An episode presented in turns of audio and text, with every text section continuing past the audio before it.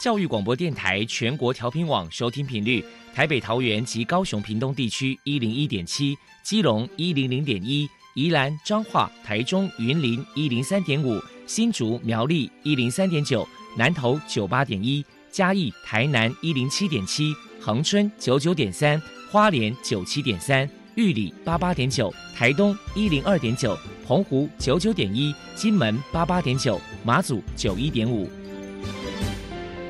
包容，爱是牺牲，爱是分享，爱是服务。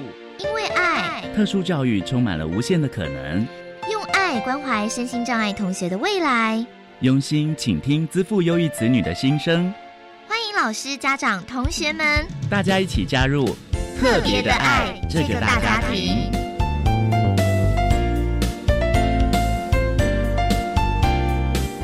本节目由教育部学生事务及特殊教育司指导，国立教育广播电台监制，欢迎收听。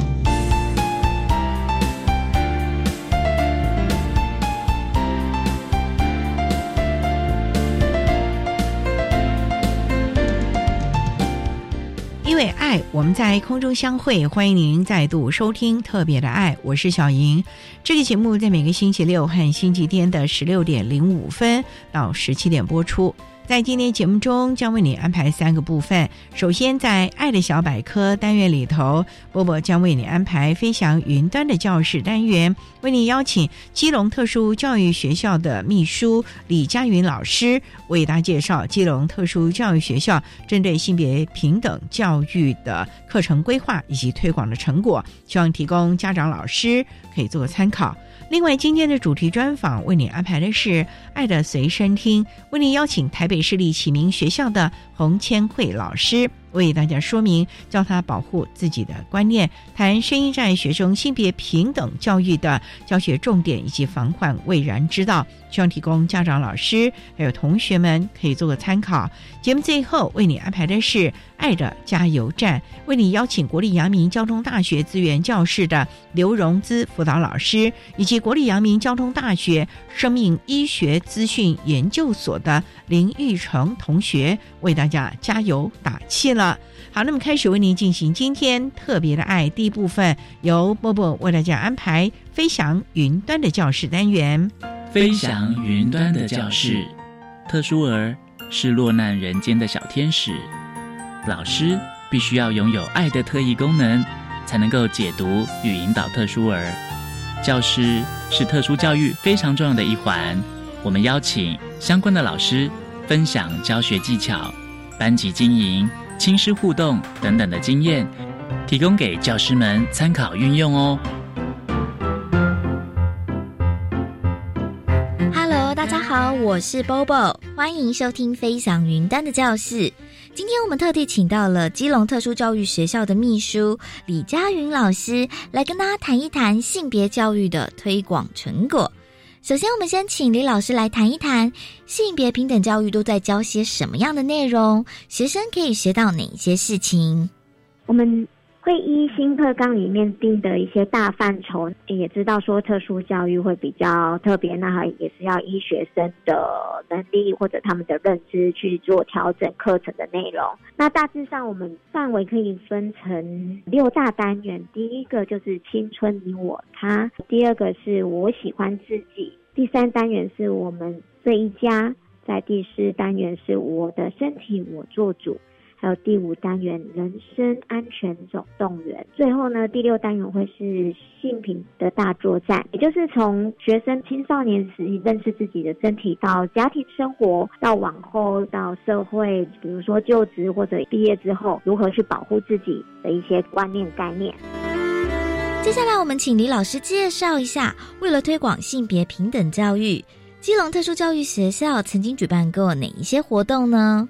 就性别平等教育呢，我们会有办一些研习啦、讲座或者宣导活动。那研习讲座也会分别是针对呃教师或者是针对我们学生的部分，都会去办理。像如果教师的话，可能利用起初就是开学前的一些教师研习的时间，然后就教职员部分，那除了开学前的这一场研习，比如校内还有针对交通车司机或导护阿姨。还有新进的教职员在另外办一场小型的研习。那另外就学生的部分，一定会固定在每学期前的行事历会安排周会宣导活动，然后在不定期针对校车的礼仪还有性平的观念或做宣导，然后又针对新生在大约新生是九月入学，大概十月至十一月间新生做入班的宣导活动，在十月之后也会。哎，经过老师提供名单，我们会还有办理性别平等小团体的一个课程，大概为期八到十周不等。未来在推广性别平等教育，学校还有哪些计划？我们请李老师说明一下。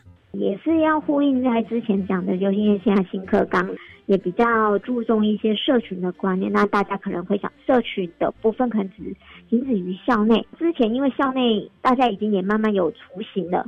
在这学期，我们比较特别的，我们已经有做跨校的部分。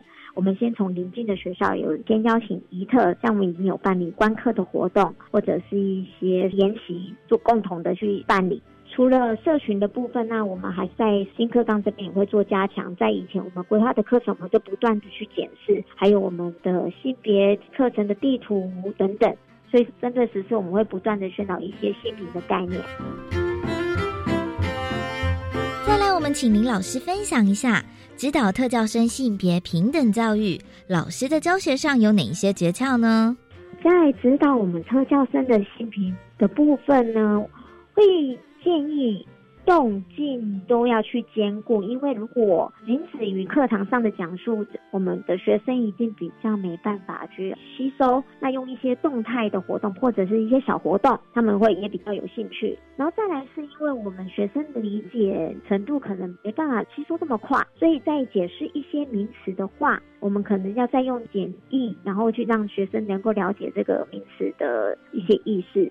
意思就是说简化，然后再用一些小团体同学间互相去交流，他们也比较可以容易吸收。然后在各活动的进行，除了一些文书资料，我们不会不断的穿插绘本啦，或者是影片简报，那他们会更容易吸收。他们如果有声效的效果，会比较容易去理解我我们所要讲述的内容。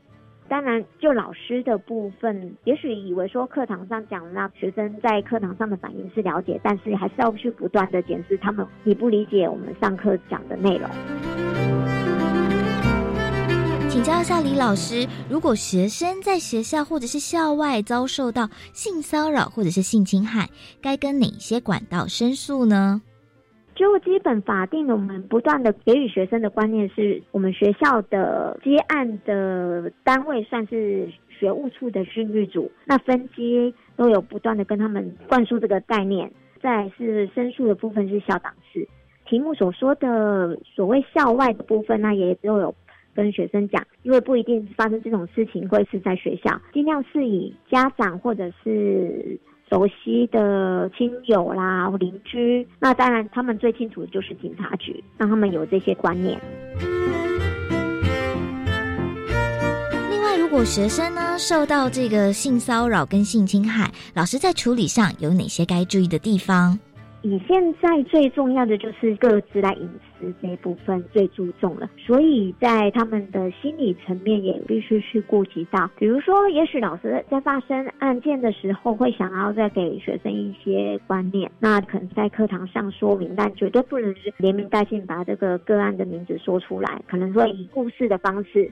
但是其实是真实案例，对，就是现在所谓的隐私性。在近几年来会发现比较特别的是，因为现在可能社会的结构会比较复杂，还有一些家庭背景也是我们要去考量的。也许校方很想要帮忙学生处理家庭的事情，但是家长自己可能是不愿意，也许就是拒绝的心态，这一部分也是要去考量。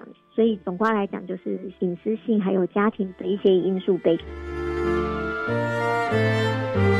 后，针对性别平等教育，您还有什么样的话想要传达的呢？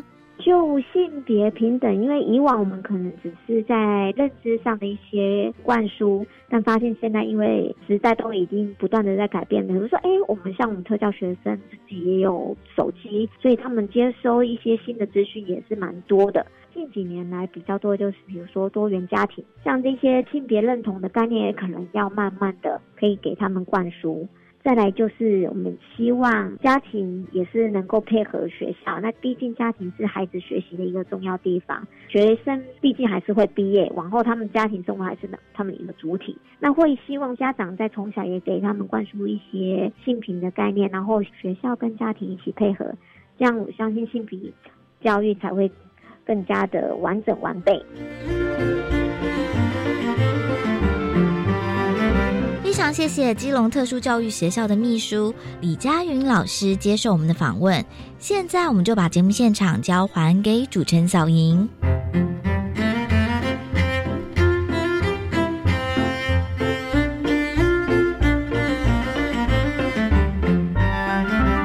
谢谢基隆特殊教育学校的秘书李佳云老师为大家介绍了基隆特殊教育学校针对性别平等教育的推广成果，希望提供大家可以做参考了。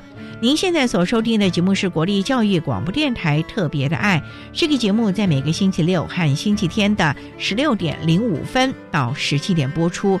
接下来为您进行今天的主题专访，今天的主题专访为您安排的是。爱的随身听，为您邀请台北市立启明学校的洪千惠老师为大家说明教他保护自己的观念。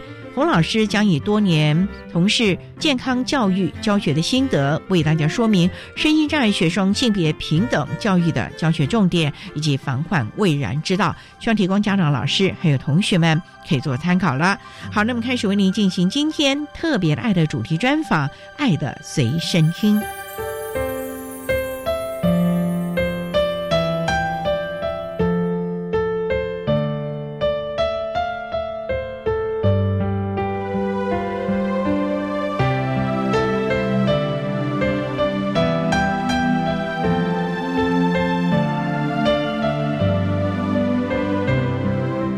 的随身听。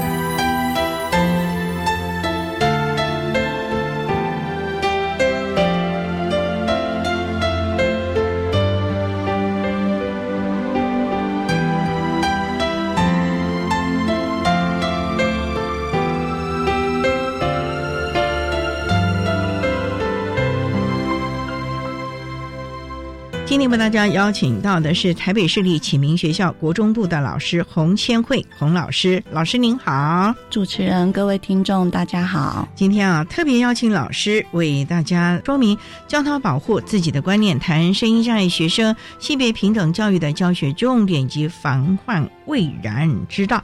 那首先要请洪老师介绍台北市立启明学校是在台北什么地方啊？在台北市林区中城路上，靠山喽。对，我们的后面是阳明山，哦，那空气啊都很不错，环境很好。对，那交通方便吗？交通的话，前面有一个公车站，搭捷运建潭站就可以转公车到我们学校，所以还蛮方便的啊。记得好像启明学校旁边还有另外一个是台北市立启智，启智现在改名台北市立特殊教育学校，那对面还有台北市立大学的体育学院在这边。对。资源应该是蛮丰富哦，是，而且可以借着北体的资源啊，体适能啊，甚至于操场啊、游泳池之类的啊。那目前启明学校招收从学前还是只有国小部？从学前幼儿部、国小部、国中部跟高中职部，我们学校有五个部别，五个部别啊。嗯，所谓的学前部，但是多大的孩子？大概两岁到三岁就可以进来。必须户籍设在台北市吗？不用，不用啊。对，因为我们学校是特殊教育的学校，主要以视障生为主，所以他户籍不用在台北市。我们学校有提供住宿，所以只要生活自理能力可以的，都可以住宿。小孩呢？学前是没有啦，大概国中、国中以上，对，国中以上，所以国小也是不能。对，国小还是就近安置为主嘛。哦，学前也是。那国中可能就比较针对他的特殊需求了啊，因为很多县市的学校并没有针对视障，甚至连视障巡抚也都没有那么的到位。那我们的孩子大概有多少啊？全校这学期的话，大概有九十一个学生。全全校，全校才九十一个，学校还蛮大的。对，那主要是因为我们这几年推动那个融合教育，就是如果说他是视障生，但是基本上他的学业自理啊、定向行动或是生活自理能力都 OK 的话，会鼓励他就读，一般学校会提供给他视障巡抚的服务。那我们学校也有视障资源中心，有很多巡抚老师在里面。我们学校校本部提供视障生或视多障学生为主。哦，所以有多重障碍的孩子在这里为主了，是不是障碍类别都比较重一点了？中度以上了，对，中度的，他如果能够去融合，我们都期望他能够去融合，不要一直待在特殊教育学校里面了。但是我们学校提供友善跟安全的环境，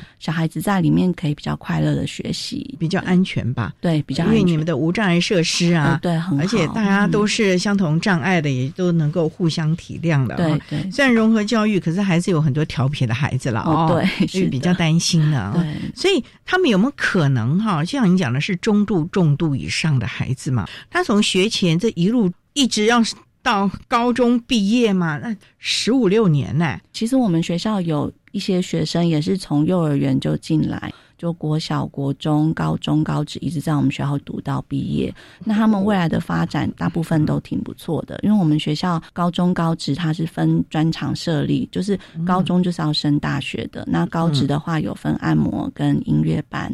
那按摩就是去考按摩证照，未来走按摩工作；那音乐班就走接艺。所以其实也为孩子们分流了，对，为他们找到了。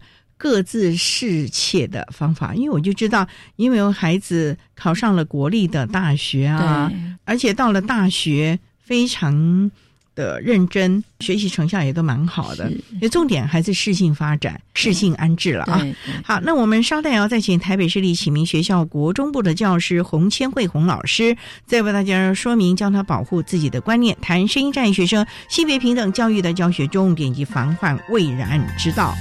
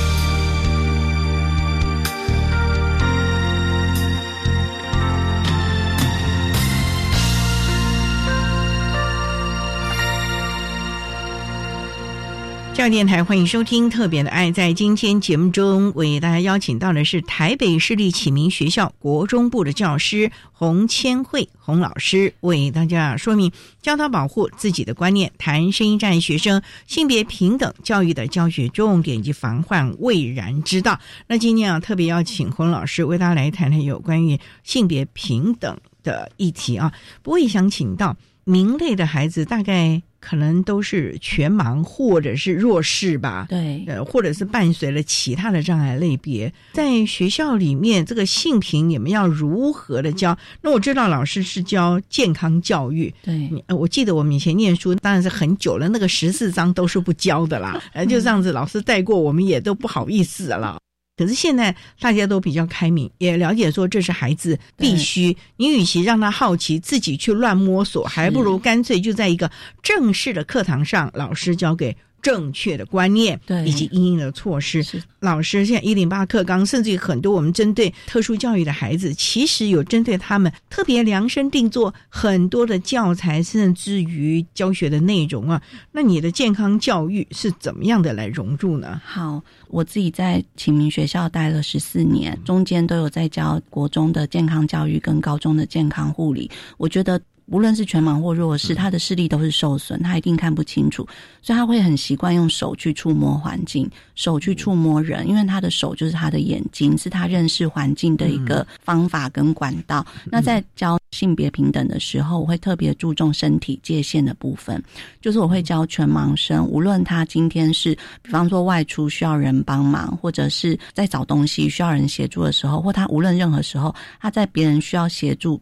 的时候一定要先开口询问对方愿不愿意带他，然后要说我现在要摸你的手肘，请你带我到哪个地方，就是要把他需要协助的内容跟方式讲清楚。那身体界限的部分，我会让小孩知道说有身体自主权的部分。其实这个国中健康教育在八年级上学期都有课程内容，当然不是一下子就讲身体界限、身体自主权，他会先从可能是两性的。生理构造的部分开始介绍，循序渐进，对，循序渐进。然后我会特别注重身体界限的观念辅导跟建立，然后希望他可以适当的融入社会里面。不过老师，我就很好奇啊，您是国中部的老师，国中又是这个青少年哦，就很好奇了。尤其像我们这种特殊教育的学校，整天几乎都在一起的，比他们的兄弟姐妹还要亲哎。对，那久了那种的感情。两小无猜啊，或者是什么？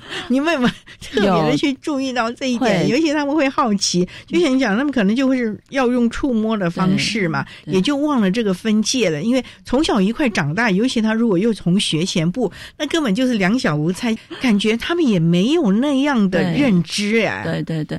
如果这孩子头脑是聪明的，我们当然就是一再提醒他，可能他这样的举动在别人眼里看起来会是什么样的感觉，然后希望他可以特别注意。通常聪明的孩子提醒几次，他自己就会记得。我主持人讲的可能是视多障的学生，就是如果他头脑没那么聪明，或合并有其他障碍类别，比方说过动啊、自闭等等等，这可能就需要课堂上一再的教导练习。还有就是我们会有桌游，我们曾经有请外面的。老师过来协助我们学校老师建立一些桌游的游戏跟方式。然后也会在课堂中带同学一起玩。我们还有性平小团服，就是师傅处会办那个性平小团服，就让老师观察，可能这个学生他对这个议题很有兴趣，或他很需要特别引导的，那就会推荐他参加那个性平小团服。那那个小团服是男生女生分开来上，就是女生会特别教导他，然后也会让他们提问。他们平常在正式课程可能估计有其他同学在，或说他不想在那么正式的场合让老师知道，那他就很适合去那个小。团福利当然有些内容会是保密的。如果他不想让校内老师或家长马上知道，如果不危及到其他人的安全或他自己的安全，那就不会公开。这点是非常的重要，尤其孩子懵懵懂懂的。那学校呢，可以说是他们最信任的一个场域，老师也是他们最信任的主要照顾者了啊。好，我们稍待呢，再请台北市立启明学校国中部的教师洪千惠洪老师，再为大家分享。教他保护自己的观念，谈声音在学生性别平等教育的教学重点及防患未然之道。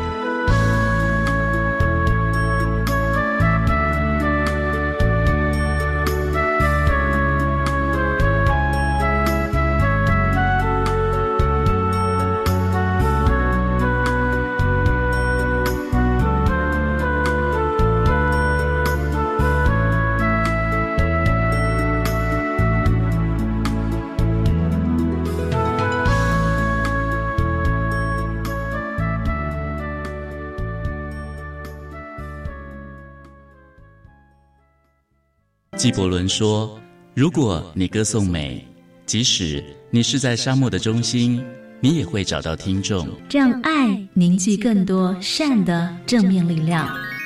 让我们一起用心聆听生命的改变。”我是白天，欢迎在每个星期六的晚上七点收听国立教育广播电台，由我为您主持的《微光漫舞》。我在课前会先利用英才网学习诊断功能，检测个别学生的学习节点，并且针对每个授课单元学生可能会有学习困难的概念来设计教学活动。我们全校都利用英才网所提供的学习资源进行教学活动。英才网是一个优质网络教学平台，欢迎教师及学生踊跃加入使用。以上广告由教育部提供。各位听众，大家好，我是水利署副署长王义峰。近年来气候异常，一年能在水库集水区降多少雨难以预测，目前已进入枯水期。水情有日益严峻的趋势，政府已采取相关措施，请大家一起珍惜水资源，节水随手做，用水不浪费。以上广告由经济部水利署提供。管那么的水，落嘎西木啊！大家好，我们是 OK 合唱团。您现在收听的是教育电台。教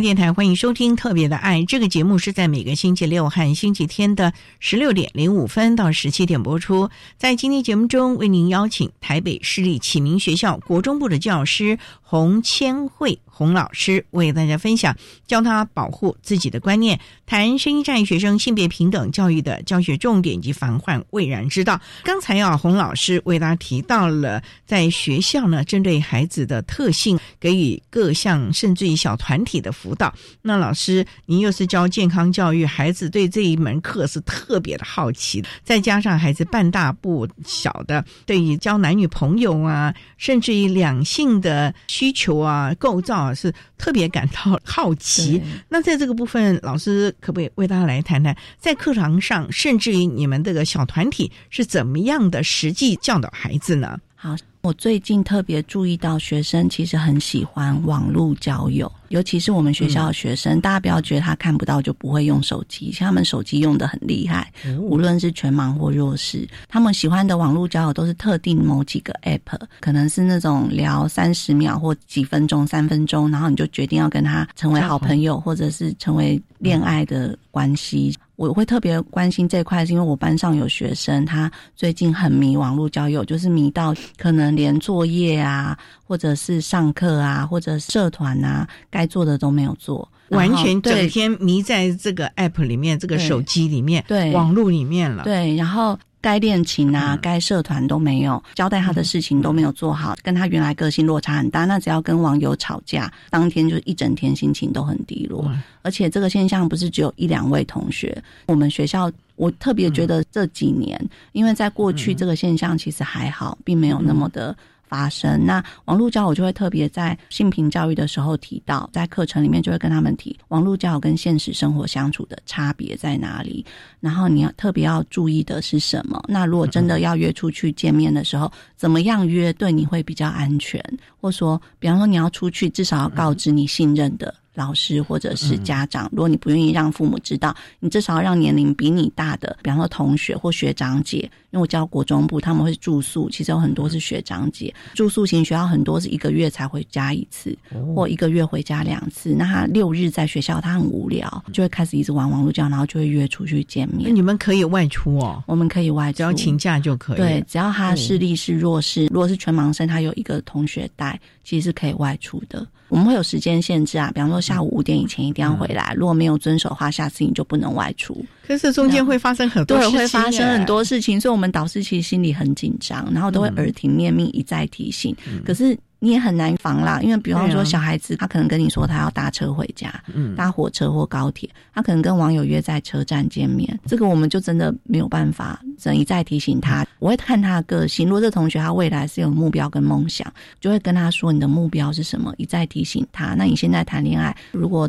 发生什么事，比方说，我都会讲到最坏的状况，安全措施没有做好什么，或者什么了，对他的梦想目标可能就没办法完成之类的。他可以理解吗？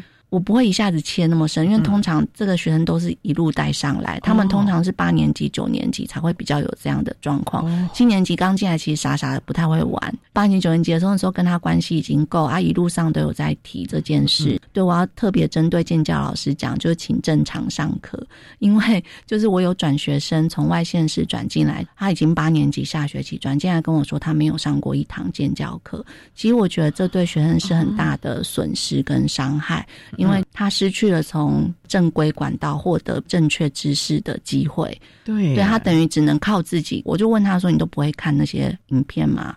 或是听那些故事吗？”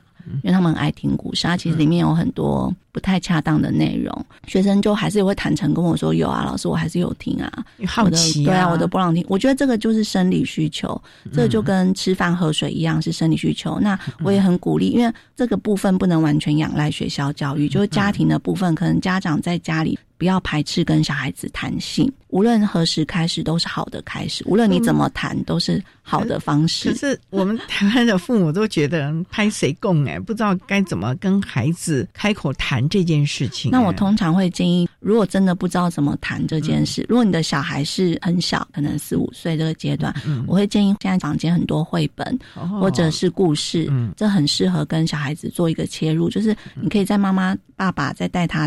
看故事的时候就可以提或解释，小孩子不用特别多的假设，小孩子问问题的时候再回答。但是就是不要用比喻的方式或是一些很奇怪的代号的方式，小孩子就会错误的连接。就是我觉得尽量的真实的去传输这个东西。所以这个其实也是有相关的技巧的啊。所以现在这个网络的问题也是学校必须要特别去注意了。学校的行政体系，甚至你们反映给学校要注意。孩子们网络交友这一块来了，因为光你建教的老师来注意，你这样子会有点势单力孤哎。对，其实我们学校老师都会彼此合作，就是我们住宿的学生，他一定会有生辅员，那学务处组长会特别留意学生的状况。那如果学生今天特别外出特别奇怪，或说他回来在哭。或者说手机用的特别凶，这些都会跟导师及时做沟通跟反应，那我们就会去了解。平常在学校内部环境的时候，我们老师们不会只顾我们班的学生，都会互相留意别班的同学。就可能或者是这个同学跟别班的同学特别好，他可能跟我们讲别班同学什么事。比方说他突然他认识网络交友，然后他交了一个男朋友或女朋友在网络上，可能对方叫他送什么他就送什么，类似这种行为，我们都会提醒对方的导师这样。这个还真的是要多些的关注了。我们稍待再请台北市立启明学校国中部的教师洪千惠孔老师，再为大家说明教他保护自己的观念，谈声音战学生性别平等教育的教学重点及防范未然之道。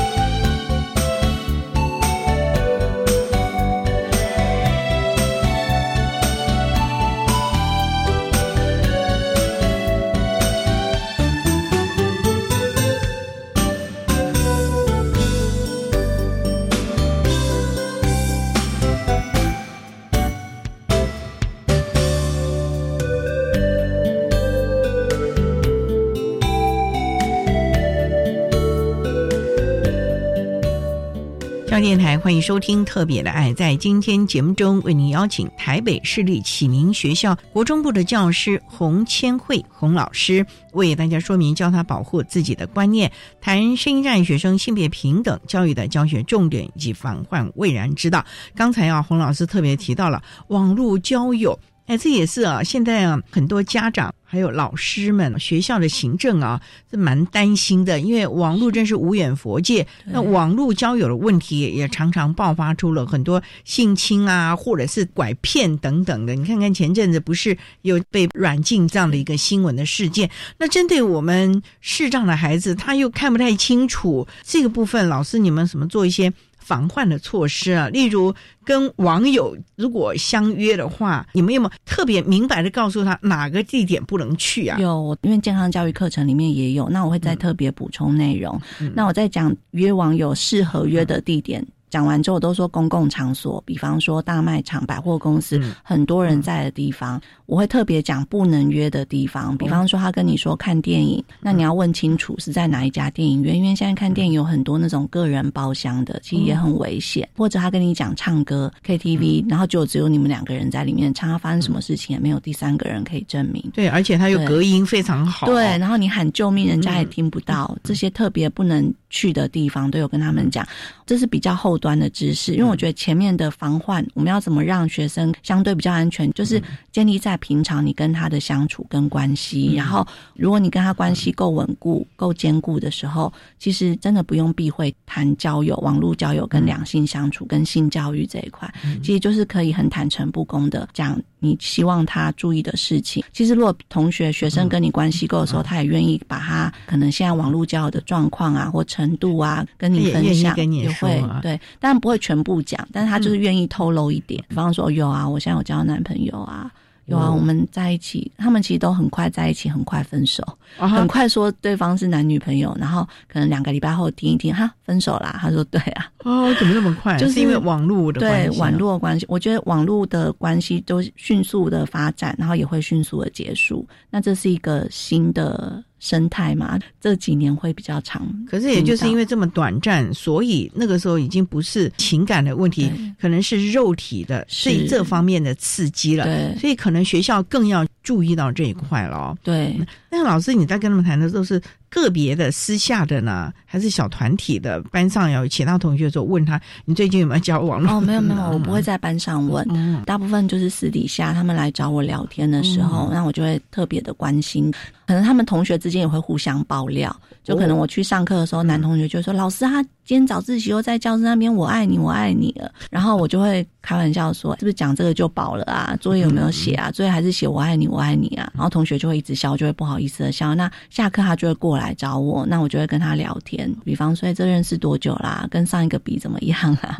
其实不要小看小孩子哦，其实小孩子他信任你的时候，他态度还蛮坦诚，有时候我觉得都比大人还要坦诚，他就会直接。讲说，哦，老师没有啊，这个我觉得他太爱撒娇了，我不太喜欢他。他们教的也是跟他们一样障碍类别视障的孩子吗？有一些是教明眼人，就是是正常外面一样是高中高职的学生或国中生。嗯那有一些也是一样是有相同障碍类别。那其实我们校内有时候会有。校队或班队出现，那一定有了，各个学校一定都有。可是老师啊，你也讲的这些孩子真的是很单纯呢，是真的。如果哈跟他可能年龄大了几岁，甚至于校外的这个所谓的复杂有心人士，哎，我真的觉得我们的孩子难脱魔掌，对，你不觉得吗？对，我这样听了，我的心都挂在那了。所以我在性别教育的时候会打预防针啊，会跟他们讲说，比方说谈到后来，你们很开心的谈恋爱，可是后来。发现他太爱撒娇，我不喜欢；或者说他有什么缺点，我不喜欢。你如何好好的跟他谈分手？如何好好的拒绝？或者说人家送你礼物，可是你明明不喜欢这个男生，你怎么跟他拒绝？不要伤了他的自尊，就恼羞成怒，对你做什么报复举动？我会跟他们讲这一块，然后也会跟他们讲怎么辨别恐怖情人。恐怖情人的特征，这些都要教哎，因为家长都比较少机会跟他们讲到，孩子可能也不会跟爸爸妈妈说啦。尤其这个国中的孩子，他会跟同学说，对，会跟他的好朋友、哥们儿、闺蜜说，对，他偶尔会跟老师说，对，他很少会去跟爸爸妈妈说，除非你们的亲子关系非常好。对，然后我真的觉得，其实现在用心的父母非常多。从小跟小孩子建立的关系，不要回于从小学或国中的课业压力，就没有时间跟小孩相处，小孩也没有时间跟你相处。其实这很可惜，因为在国中阶段就是最需要父母的协助的时候，尤其我们在做这一块的时候，会觉得。就有时候小孩子其实他态度是比较坦诚，然后也愿意讲，也愿意接受建议。那反而是家长那里是比较不愿意小孩听到相关的知识内容。哦，对，那反而还是说课业为主啊。现在就不要交男女朋友了。对对。可是你越压他哈，越避谈，反而孩子更好奇，他就偷偷摸摸做这件事情而已。那这个偷偷摸摸这个问题才。更危险喽！对，所以老师在平常你们这任重道远了哦，要随时观察孩子，随时的，好像福尔摩斯会不会？然后有时候我会从其他同学下手，就像刚刚沃主持人讲的，就是这个同学他发生的事情，他不见得愿意直接告诉老师，但是一定会跟同学讲。那其实你只要跟班上几个同学关系够好，他们有时候会来跟你讲一下，会透露一下老师那个同学怎么怎么样啊，你要不要去注意一下？所以他们也会。会担心同学的状况，所以跟同学的关系平常就要建立起来，要随时的关心孩子。我们并不是说要当什么福尔摩斯，或者是刺探他的隐私，而是真的是我们站在一个保护孩子。否则，可能孩子一失足，或者是遇到了什么状况的话，但我们说后天的这个弥补还是有很大的帮助的。可是，总是对孩子来说是一个创伤，是的，或者是一个不能磨灭的隐忧吧？哈。所以这部分真的大家都要好好的来注意了啊！好，那我们稍待再请台北市立启明学校国中部的教师洪千惠洪老师，再为大家说明教他保护自己的观念，谈生战学生性别平等教育的教学重点及防患未然之道。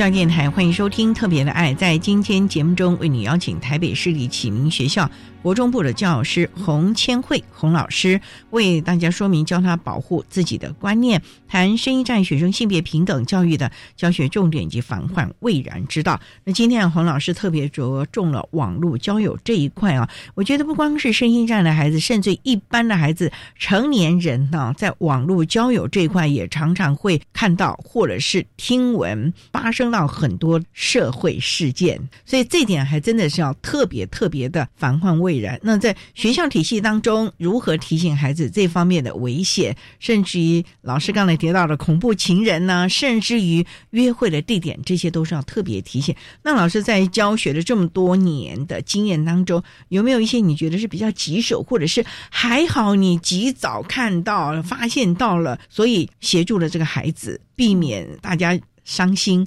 或者是遗憾的事情啊。好，我想要跟大家分享一个我们班上学生的例子。她是一个女生，很聪明，七年级下学期转过来，她现在已经毕业了。主要就是。她在网络交友这一块是来我们学校玩的特别着迷，之前不会啊。她是从南部转过来，所以她的资料里面是没有特别写。主要是我会特别担心，就是因为呢，这个女生很聪明，相当聪明，但她是全盲生，她都是听声音凭感觉，她是一个。很喜欢音乐艺术的女生，我曾经详细问她怎么认识这个男生，还有为什么选他做她的另一半或爱人。他们其实那个 app 叫做同不同意成为爱人，这样他就按同意，只聊了七分钟。然后我就问他说：“你怎么觉得认定他可以是你未来的另一半？”因为他那时候很痴迷啊，听不进去，所以我就请他分享。那当然是私底下。那他就跟我说，他觉得那男生愿意听他讲，因为他其实小时候是看得到，在小学。动手术，所以就变全盲。这个男生愿意听他从小到大心路历程，跟他的视障的状况、成因，然后家庭的状况都愿意听。所以这女生又觉得这男生一定是一个体贴的好情人。其实那时候我们课堂上都已经讲过网络交友该注意的事情，嗯跟你该怎么询问对方对你的态度，以后会怎么样。其实。都有一套教材都有讲过了，但学生那时候给我的答案让我觉得他完全没有把这套教材想到脑袋里，想说我要怎么？他已经昏头了，对他已经昏头，他真的已经迷得昏头转向了。所以在这个时候切入其实还算早，因为毕竟他还没有跟网友见过面。那我记得我那时候问了两个问题，还蛮关键的。我说第一个是这个男生有看过你的相片吗？因为那女生长得很漂亮，她虽然是全盲的，但是她装一眼，所以长得很漂亮。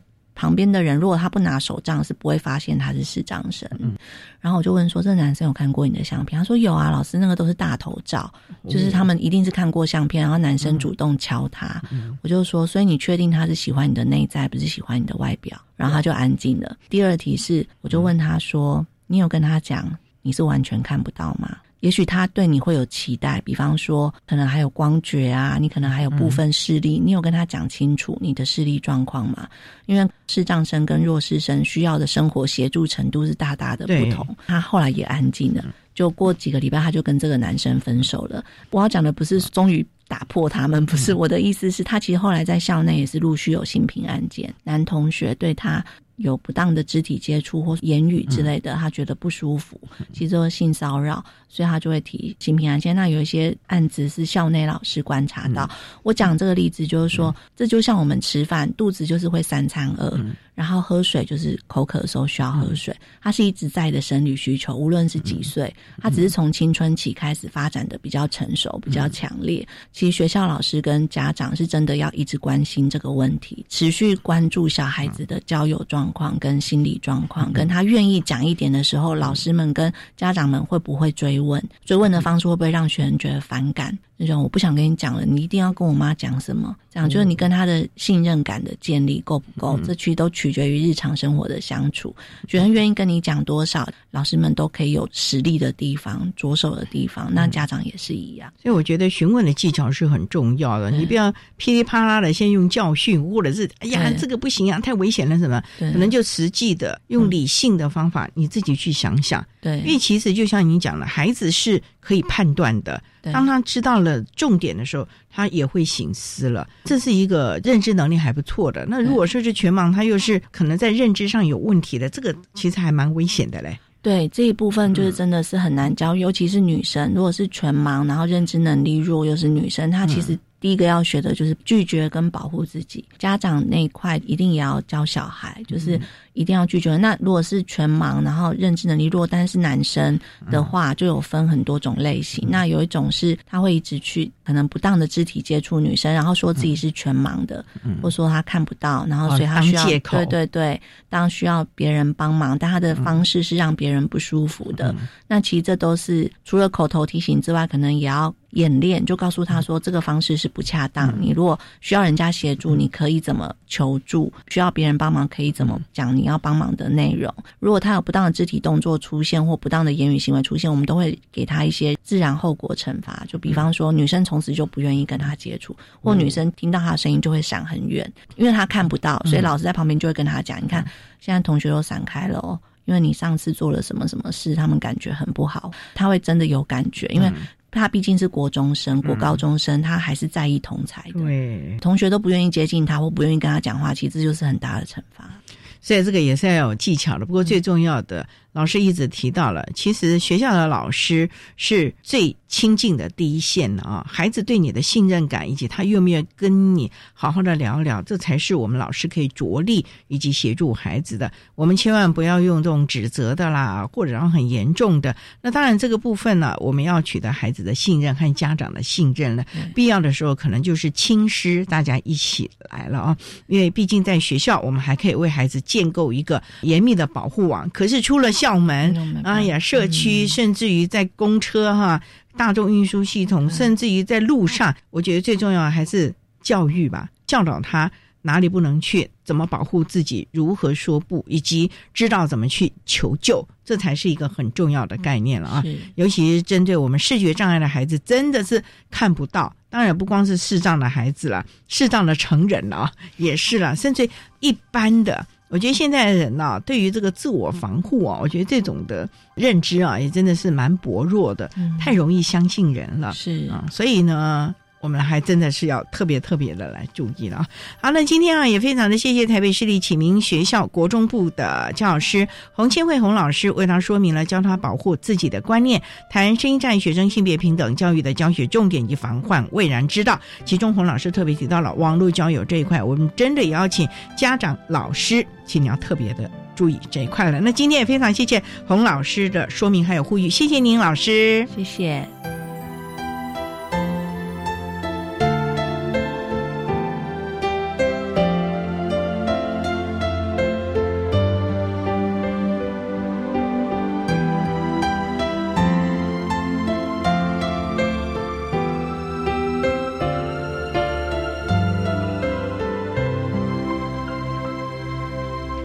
谢谢台北市立启明学校的洪千惠老师，针对了身心障碍学生性别平等教育的教学重点以及防患未然之道提出的建议以及心得，希望提供大家可以做参考了。您现在所收听的节目是国立教育广播电台特别的爱节目，最后为你安排的是爱的加油站，为你邀请国立阳明交通大学资源教室的刘荣姿辅导老师，以及国立阳明交通大学生命医学资讯研究所的林玉成同学，为大家加油打气喽。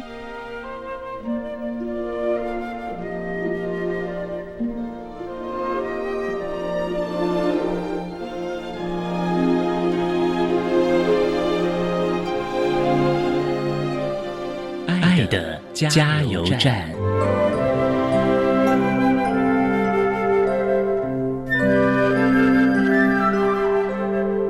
各位听众，大家好，我是国立阳明交通大学资源教师的刘荣姿辅导老师。针对高等教育阶段身体病弱学生学习及辅导支持服务，有两点呼吁：一，无论是选择科系、读书考试、求职就业，恰恰好就是最好；二，不要勉强自己的身体及心情，才能走得长长久久。各位听众，大家好，我是国立阳明交通大学生物医学资讯研究所的林玉成同学。针对高等教育阶段身体病弱学生学习及辅导支持服务，有两点呼吁。第一点是不要对自己画地自限，勇敢的去追求自己的梦想。第二点是在学习及健康的平衡上，要自己找到平衡点。人生很长，不需要急于一时的成功。